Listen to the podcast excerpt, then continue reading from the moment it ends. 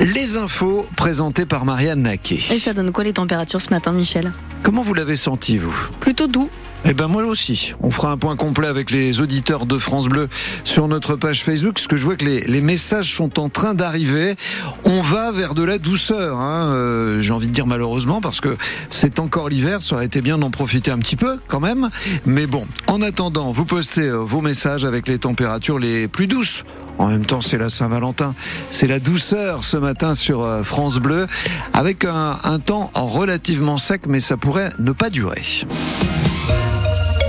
Il faut un geste fort de la direction. La demande des 800 salariés de l'entreprise Revima, spécialisée dans la maintenance aéronautique, 70 à 80% du personnel est en grève depuis lundi. L'usine de Rivansen à l'arrêt suite à l'échec des négociations annuelles obligatoires, détaille Mohamed El Ghazouani, délégué CGT. Nous, on a exposé nos propositions à la direction euh, en se basant sur l'inflation euh, de, de 2023 qui est de 4,9%.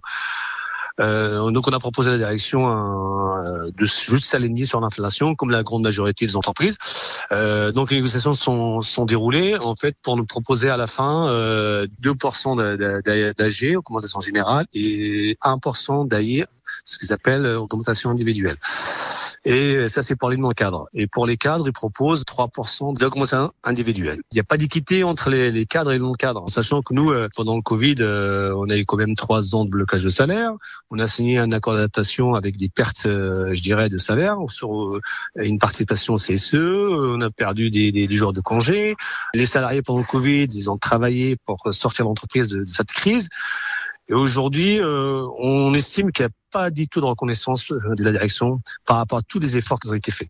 Un piquet de grève est installé devant l'usine depuis lundi. Pas de nouveau rendez-vous est prévu pour l'instant entre les syndicats et la direction. Un périmètre de sécurité déployé hier autour de la rue d'Elbeuf à Rouen après cette alerte à la bombe qui a visé la pharmacie méridienne. Des messages menaçants envoyés par téléphone. La police est venue faire des vérifications. Rien de dangereux n'a été trouvé. Sa dépouille doit être inhumée dans l'intimité au cimetière de Bagneux dans la semaine. Hommage national aujourd'hui à Robert Badinter devant le ministère de la Justice à Paris, place Vendôme, lui qui a été garde des Sceaux sous François Mitterrand, lui qui est le père de l'abolition de la peine de mort. La cérémonie est ouverte au public et commence à partir de 10h30. À Paris, donc, Emmanuel Macron doit prononcer un discours puis échangera avec la famille. L'aide à la reconversion des voitures les plus polluantes reconduite. Vote du Conseil communautaire de la métropole de Rouen lundi soir pour permettre aux automobilistes d'entrer dans la zone à faible émission. Elle est prolongée cette aide de trois ans au vu de la demande, explique Cyril Moreau, vice-président à la métropole chargé des mobilités. On a quand même 2300 ménages de la métropole sur toutes les communes, qui sont d'ailleurs dans ou en dehors de la ZFE, parce qu'on avait donné l'accès à tout le monde. Aux 71 communes ont accès au dispositif d'aide. C'est quand même 7,5 millions d'euros d'argent public, c'est quand même pas mal d'argent. On se rend compte qu'on a toujours des demandes et on ne veut pas que des gens qui ont des vieux véhicules, les critères 4 et 5 et non classés, arrivent devant des guichets fermés parce qu'ils ne comprendraient pas. Donc on a provisionner de l'argent. Les derniers retardataires, il faut déposer vos dossiers, vous serez toujours les bienvenus. Et on va prolonger ça de trois ans supplémentaires pour vraiment être sûr que tout le monde a pu bénéficier de son aide. Le montant ne change pas, 5 000 euros maximum pour les ménages les plus modestes.